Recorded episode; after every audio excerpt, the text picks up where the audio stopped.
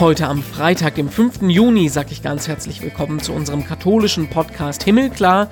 Ich bin Renato Schlegelmilch und ich will mit euch Geschichten erzählen von Menschen im Corona-Alltag. Heute ist das Petra Bar. Ganz viele Fragen und die schrumpfen in der Öffentlichkeit zu so, einem Art, zu so einer Art Heilsymbol. Also wenn wir das haben, dann kriegen wir den Virus in den Griff. Petra Bahr ist evangelische Regionalbischöfin in Hannover und ganz neu Mitglied im Deutschen Ethikrat. Und mit ihr wollen wir gleich mal die heißen Eisen aufgreifen, die im Moment zwischen Kirche und Gesellschaft diskutiert werden. So Fragen wie, ist denn ein Corona-Immunitätspass was Christliches? Steht der Wert des Lebens in der Krise wirklich über allem? Und hat sich die Kirche in der Krise eigentlich richtig verhalten? Das wird eine interessante Diskussion gleich. Vorher gucken wir aber noch gemeinsam in die Schlagzeilen. Was hat sich getan in Sachen Kirche und Corona? Ja, und da merken wir mehr und mehr, dass Gottesdienste tatsächlich mitunter ein echtes Corona-Risiko bilden. Nicht nur in Frankfurt, sondern jetzt auch in Bremerhaven gab es nach einer Gottesdienstfeier einer Pfingstgemeinde einen Virenausbruch mit im Moment knapp 100 Infizierten. 150 Leute waren im Gottesdienst. Ein Teil der Infizierten sind aber Kontaktpersonen von denen gewesen, die gar nicht dabei waren. Allerdings hat die Stadt Bremerhaven damit jetzt den kritischen Schwellenwert der Infektion Informationen überschritten. Im Laufe des Freitags will der Stadtrat da entscheiden, welche Konsequenzen das hat. Bei Redaktionsschluss vom Podcast am Freitagmorgen gab es dann noch keine Info. Eine kleine Neuerung bei den Gottesdiensten gibt's ab Samstag in Nordrhein-Westfalen. Dann sollen nämlich bei allen Gottesdiensten Teilnehmerlisten geführt werden.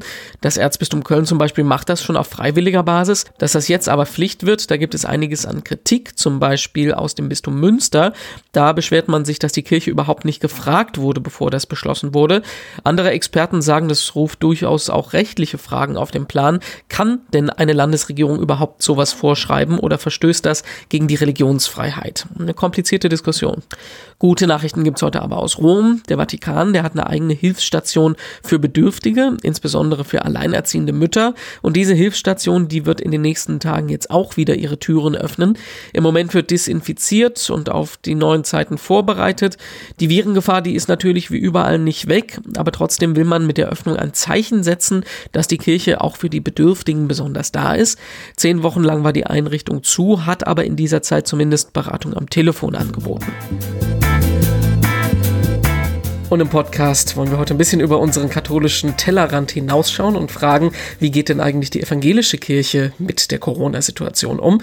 Wir sprechen mit Petra Bahn, Regionalbischöfin der evangelischen Kirche für Hannover und, das ist auch ganz interessant, neues Mitglied im Deutschen Ethikrat, der im Moment über die Frage eines Immunitätsausweises diskutiert.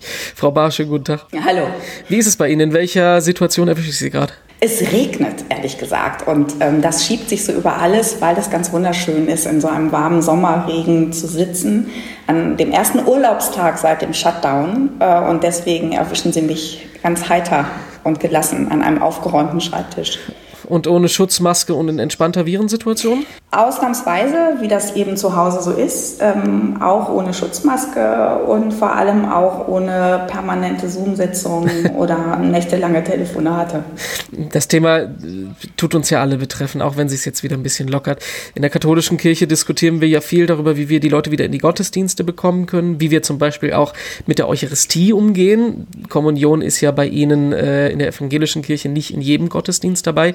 Können Sie uns so ein kurzes Update geben? Wie sieht es bei Ihnen aus in den Gottesdiensten mit der Corona-Situation? Gleiche Pandemie, äh, vergleichbare Situation, wie das ja Kirchen aller Denominationen in der ganzen Welt betrifft. Ähm, auch bei uns gibt es die Diskussion, wie können wir unsere Gottesdienste jetzt nach diesen ersten Lockerungen eigentlich weiter gestalten. Und da gibt es ein ganz gemischtes Bild. Zum einen ist es so, dass jedenfalls mancherorts diese digitalen Formate überraschend gut angenommen werden. Also es gibt Dorfpastoren, die haben plötzlich 1000 Gottesdienstbesucherinnen. Äh, und da ist dann eben jemand aus Bayern vielleicht dabei, der in Niedersachsen aufgewachsen ist. Äh, und dann gibt es andere, die sehnen sich so sehr nach einem äh, Gottesdienst, wo viel gesungen wird, viel Liturgie, ist ja eine lutherische Kirche, in der die Liturgie eine große Rolle spielt mhm. und die einfach einsehen müssen, dass sie damit andere gefährden und das deswegen nicht tun können. Ähm, und es wird auch immer deutlicher, dass die Krise, in der die Kirchen ja nun wahrlich schon vor der Pandemie steckten, auch übrigens was den Gottesdienstbesuch angeht, sich jetzt durch die Pandemie einfach nochmal verschärft. Zum einen, weil die, die regelmäßig in die Gottesdienste kommen, häufig jedenfalls etwas älter sind und sich manchmal nicht trauen. Ähm, andere fordern ganz vehement, dass alles wie vorher ist und dass man doch keine Masken tragen müsse und dass man doch äh, zwölf Paul Gerhardt Strophen schon singen könne, denn der Heilige Geist passe schon auf einen auf. Also auch da gibt es große Spannungen zwischen unterschiedlichen Einschätzungen, auch zwischen unterschiedlichen geistlichen Haltungen. Die Diskussion, die wir gerade vor allem führen, ist, woher kommt eigentlich diese Konzentration auf den Gottesdienst, die ja gerade für Protestanten, Protestantinnen gar nicht so nahe liegt weil das Christsein im Alltag ja eigentlich das Entscheidende ist und das ist von dieser Pandemie ja nur in anderer Weise eingeschränkt. Also niemand ist daran gehindert, ähm, sich für die anderen zu verausgaben. Christliche Existenz ist vielleicht mehr gefordert denn je. Aber die innersten hochkirchlich Verbundenen haben eben doch die Vorstellung, dass Kirche vor allem auch eine Veranstaltungsagenda ist. Mhm. Und das fällt gerade flach. Und das ist für viele mit großen Schmerzen verbunden, weil unsere Kirche natürlich nicht nur religiöse Orientierung bietet, sondern auch Orte des sozialen Zusammenseins, der Freundschaften, äh, des Austausches, des Raus aus der Einsamkeit, das mit anderen Musik machen. Und dass das wegfällt, ist für den Gemeindealltag schon eine große Strapaze. Aber es ist auch auf der anderen Seite irgendwie ein bisschen beruhigend, dass man merkt, dass das den Leuten noch wichtig ist. Ne? Weil wir haben ja jahrelang gesagt, das Interesse an kirchlichen Angeboten geht zurück. Und wenn es jetzt eine Zeit lang keine gab, ist der Aufschrei ja doch da. Ja, wobei ich mir gar nicht sicher bin, ob der Aufschrei von denen kommt, die es wirklich sehnlichst vermissen. Denn die sitzen oft einfach traurig in ihren Wohnungen und warten darauf, dass etwas passiert. Und diejenigen, die zum Beispiel in der Osterzeit sehr prominent und öffentlich äh, die Kirchen beschimpft haben, weil sie keine Gottesdienste in Kirchen stattfinden lassen, sind nicht unbedingt die, die diese Gottesdienste dann auch besuchen, mhm. sondern die, die bestimmte Vorstellungen haben, wie die Kirche zu sein hat und wie eine Osternacht auszusehen hat. Das sind ja auch ganz verständliche Vorstellungen. Wenn man selber Pastorin ist, ähm, ist es wirklich schwer erträglich, keine Osternacht mit anderen feiern zu können. Mhm. Trotzdem wünschte ich mir an der Stelle eher den Hinweis darauf, dass die christliche Existenz im Gottesdienst zwar ihren Höhepunkt hat, aber der Gottesdienst in der Welt eigentlich die Nagelprobe auf die Glaubwürdigkeit des Glaubens ist. Frau Bahr, jetzt sprechen wir mit Ihnen nicht nur als Bischöfin, als Pastorin, sondern auch als äh, Ethikexpertin. Sie sind ganz neu berufen als Mitglied im Deutschen Ethikrat. Der ist ähm, jetzt in den letzten Wochen viel in den Schlagzeilen gewesen, weil Sie vom Gesundheitsministerium, von Jens Spahn, den Auftrag unter anderem bekommen haben, äh, zu klären, wie denn Deutschland zu einem möglichen Immunitätspass steht. Ähm, jetzt können Sie natürlich schlecht die, die, die, die äh, Gespräche hinter verschlossenen Türen wiedergeben, aber wie, wie, wie sieht denn das da aus, die Diskussion? Also ich würde es mal etwas grundsätzlicher fassen. Ähm, alle haben, glaube ich, mittlerweile verstanden, dass wir mit diesem Virus werden leben müssen. Und es gibt jetzt langsam die Debatte darüber, wie können wir einander möglichst schützen indem wir eben Abstand halten, Masken tragen, Großveranstaltungen absagen und was gibt es eigentlich für Möglichkeiten zusätzlich ähm, Sicherheiten zu schaffen und zum anderen diejenigen möglichst vor Freiheitseinschränkungen zu beschützen, die diese Krankheit schon hatten. Das mhm. klingt alles erstmal ganz einfach zeigt aber, wie schwierig das ist, äh, so eine Debatte zu führen, weil wir zum Beispiel rein wissenschaftlich noch ganz wenig wissen über den Grad der Immunität. Wie lange dauert die Immunität? Äh, wie sicher ist eigentlich die Aussage? Gibt es vielleicht auch andere Formen des Immunseins, die gar nichts mit einer durchgemachten Covid-19-Erkrankung zu tun haben? Also ganz viele Fragen und die schrumpfen in der Öffentlichkeit zu so, einem Art, zu so einer Art Heilssymbol. Also wenn wir das haben, dann kriegen wir den Virus in den Griff. Wenn wir die Tracing-App haben, dann müssen wir uns keine Gedanken mehr machen. Und ich glaube, dass es ähm, zu einer guten ethischen Reflexion auch gehört, ähm, sich immer wieder klar zu machen, dass wir uns nichts vormachen dürfen. Wir wissen immer noch sehr, sehr wenig und erst dann, wenn wir ganz viel wissen, können wir überlegen, können diese Instrumente uns eigentlich helfen? Ja. Und das Interessante am Ethikrat ist eben, dass sowohl das naturwissenschaftliche Know-how als auch die ethische Reflexion zusammenlaufen und es deswegen ähm, wie so ein Lernort im Brennglas ist, wo vieles an Debatten vorweggenommen wird und auch vorweggenommen werden muss, was gesamtgesellschaftlich über die Schlagzeilen doch reichlich verkürzt daherkommt. Jetzt muss man noch dazu sagen, Sie sind jetzt kein Organ, das einen Beschluss fassen kann. Äh, selbst wenn Sie, also die Idee ist im Moment, dass Sie bis zum Sommer einen Rat äh, geben sollen an die Bundesregierung. Das ist dann trotzdem ähm, immer noch nur ein Ratschlag, ne? Das ist das Wesen von Beratungsgremien, dass sie nicht mehr können. Andererseits zeigt sich in letzter Zeit doch, dass die klare Unterscheidung zwischen denen, die dann Entscheidungen treffen müssen und denen, die aber guten Rat geben können, gleichzeitig dazu führen kann, dass man sich wechselseitig mehr respektiert in dem, was man beizutragen hat. Ähm, und in der Tat ist es so, dass so ein Rat nur Hinweise geben kann, übrigens nicht nur die Politik berät, sondern wenn man so will, auch Gesellschaftsberatung macht, durch öffentliche Statements, durch Veranstaltungen, durch Interviews. Also mit auch zur Auseinandersetzung beiträgt und Menschen stark macht, sich selber eine Meinung zu bilden. Ähm, möglicherweise auch eigene Meinung zu revidieren, weil man miteinander fragt, was ist der schonendste Umgang, wie können wir die Schwachen schützen, wer sind überhaupt die Schwachen. Da wird man ja feststellen, plötzlich ist die ganze Menschheit eine Risikogruppe und ähm, es ist, je genauer man hinguckt, desto schwerer klug das Richtige und auch das Gute zu finden. Und deswegen ist das Arbeiten an einem Ethikrat immer auch eine Demutsübung, weil man sehr viel bescheidener wird bei den eigenen Intuitionen, sich kritisch befragen lassen muss. Und das ist ja das, was wir als gesamte Gesellschaft auch brauchen. Und die Politik muss dann Entscheidungen treffen, eigener Güte, auch nach eigenem Recht. Und die, die beraten, müssen das nicht nur akzeptieren, sondern es ist auch gut so, dass die, die beraten, Entscheidungen nicht treffen. Denn auch Berater und Beraterinnen sind sich nicht in jeder Frage einig. Dann würde ich gerne mal noch äh, so ein, zwei heiße Eisen, so ethische Debatten aufgreifen, über die die Gesellschaft gerade diskutiert. Das eine ist zum Beispiel die Frage, wie gehen wir eigentlich mit dem Wert des Lebens um? Wir, erinnern uns, Wolfgang Schäuble hat gesagt, man muss in der politischen Debatte nicht unbedingt das Leben über alles stellen.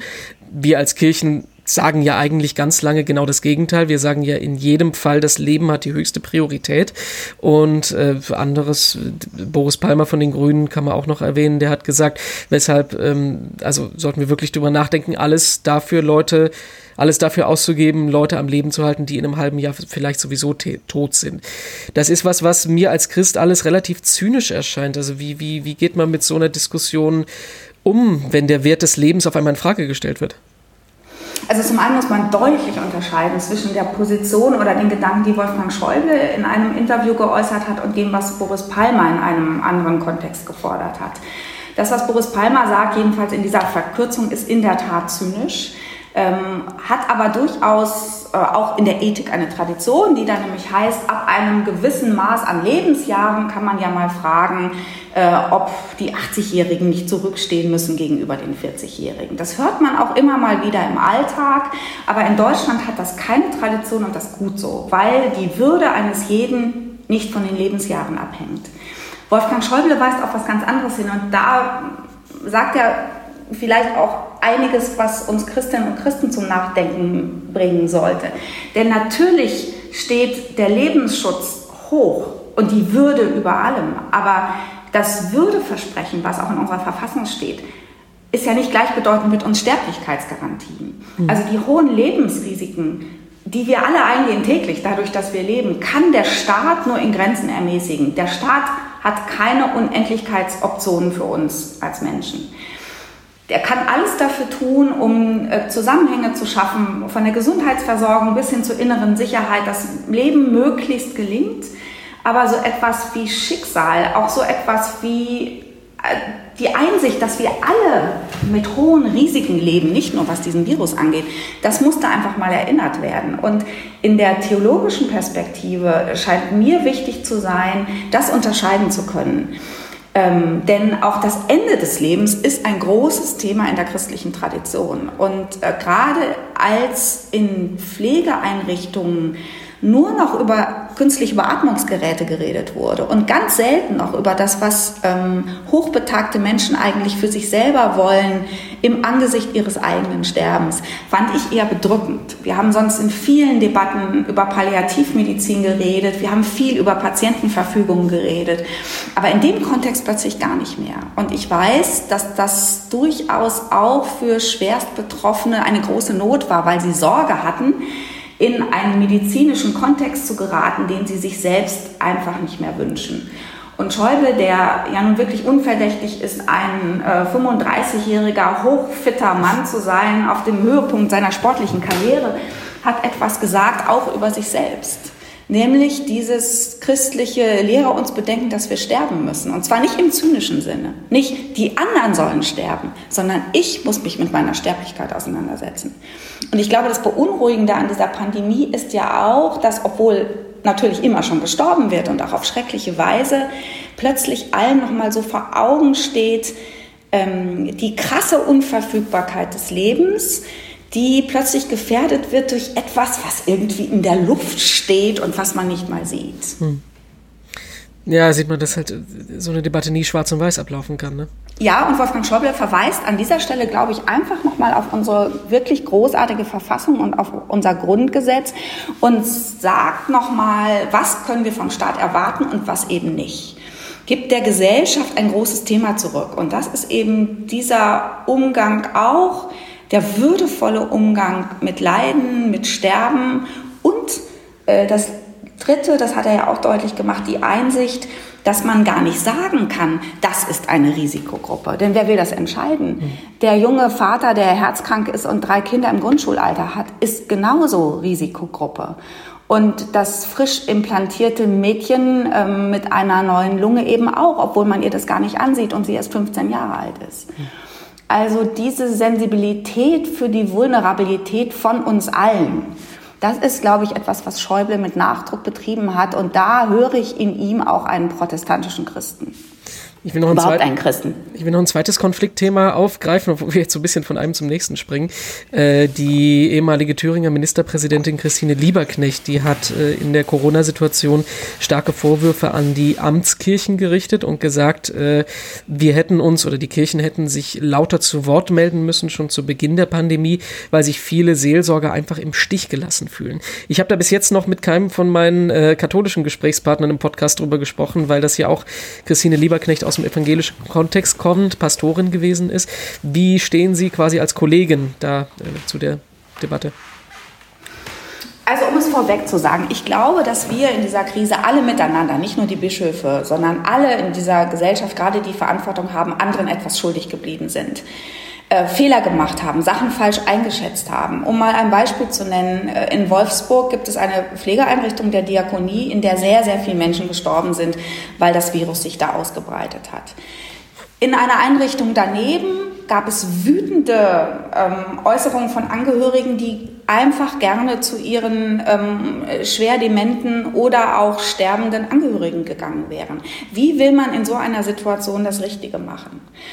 Ähm, bei näherer Betrachtung ist die Amtskirche ja auch nicht das Gegenteil von denjenigen, die die Seelsorge machen, sondern die sogenannte Amtskirche ist äh, die Gemeinschaft der Ämter im kirchlichen Dienst. Und ähm, wir haben jedenfalls in unserer Landeskirche innerhalb von Tagen die Telefonseelsorge äh, vermehrfacht, überall Hotlines eingerichtet. Es sind ähm, Seelsorger, Seelsorgerinnen über Wochen in den Einrichtungen geblieben um Patienten oder Bewohner nicht zu gefährden. Es gab ein hohes Maß an Kreativität auch, um Menschen durchaus auch mit technischen Geräten, etwa mit Tablets, so etwas wie Nähe in dieser sozialen Distanz zu ermöglichen. Trotzdem ist es so, das ist überhaupt gar keine Frage, dass Menschen gelitten haben, ähm, dass Menschen, die 60 Jahre miteinander verheiratet waren, ähm, genötigt waren, sich zu trennen und dem anderen im Sterben nicht die Hand halten zu können das ist etwas ganz fürchterliches. Und ich hätte mir gewünscht, dass man sehr viel früher Möglichkeiten hätte, damit umzugehen. Aber sich immer klar zu machen, dass ähm, mein innigster Herzenswunsch möglicherweise dazu führt, dass in einer anderen Familie Leben zerstört wird, zeigt eben, in welcher Drucksituation sich viele befunden haben. Und die Pastoren und Pastorinnen, die in meinem Sprengel arbeiten, haben sich wirklich bis zur Erschöpfung aufgerieben. Nächtelang Telefonseelsorge getrieben, versucht Kontakt zu halten äh, zu denen in ihren Gemeinden, die aus dem Blick zu geraten drohten und nicht nur über digitale Medien. Deswegen finde ich diese Art von Beschimpfung von Geistlichen, äh, ehrlich gesagt, für die Pastorinnen, Pastoren, aber auch die Diakone, Diakoninnen, auch die Kirchenmusiker, ähm, überhaupt nicht angemessen und würde mich da immer vor die meisten meiner Kolleginnen und Kollegen stellen. Frau Bahr, ähm, die Abschlussfrage in dem Gespräch ist immer die gleiche. Ähm, finde es interessant, die verschiedenen Perspektiven auf so eine, so, eine, so eine Fragestellung zu hören. Was bringt Ihnen in der aktuellen Situation Hoffnung? Hoffnung bringt mir, dass ich sehe, dass doch sehr, sehr viele, äh, würde ich mal sagen, ähm, nun ganz offen und frei darüber diskutieren, worauf kommt es eigentlich an? Im eigenen Leben, aber auch in dieser Gesellschaft. Sehr viel freimütiger auch bekennen, dass sie möglicherweise sich von Dingen haben erschrecken und ablenken lassen, die so wichtig gar nicht waren. Das beobachte ich auch in meinem engsten Umkreis und ich würde das auch für uns als Familie in Anspruch nehmen. Ich bin beeindruckt darüber, wie mein etwa mein zwölfjähriger Sohn darüber reflektiert, ähm, was Kinder eigentlich in Zukunft lernen sollen. Und das hat zum einen mit der Faszination für die Virologie zu tun, aber zum anderen auch mit der Einsicht, dass es jetzt darum geht, ähm, eine Gesellschaft zu schaffen, in der Menschen mehr füreinander da sind, äh, eine Gesellschaft, die auch mutiger ist, innovativer, äh, die vielleicht auch sowas wie Schule neu zu denken bereit ist, die sich um die großen Krisen mit dem gleichen Engagement kümmert wie jetzt in der Bewältigung der Pandemie, etwa die Klimakrise. Also ein hohes Bewusstsein für die Gefährdetheit unserer Existenz und die Großartigkeit des Lebens, das uns geschenkt ist und dass wir zu sehr an Dinge verschwenden, die einfach nicht wichtig sind. Ja, und am Ende vom Podcast wollen wir immer noch ein digitales Seelsorgeprojekt vorstellen. Und heute ist das Kaplan Hanno Rother oder online besser bekannt als der Kirchendude. Influencer mit Hipsterbart und dazu noch Priester. Also da kommt einiges zusammen. Wir reden ja oft genug darüber, dass Kirche online authentischer werden muss. Ja, und er als Kirchendude ist dafür das beste Beispiel. Er streamt zum Beispiel seit neuestem auch auf Twitch. Das ist ja eigentlich eine Plattform für Videospiele. Da bietet er zudem aber zum Beispiel auch ein Hörspiel an, was er selber gemacht hat. Sonst ist er auf allen Kanälen mit seinen Gedanken und Aktionen zu finden. Der Kirchendude. Guckt euch das mal an. Wir sind auch überall zu finden. Wir haben unsere Homepage himmelklar.de. Da gibt es alle alten Folgen vom Podcast zum Anhören. Wir sind auf Facebook und Instagram, zum Beispiel mit Zitaten und Fotos von unseren Gesprächspartnern.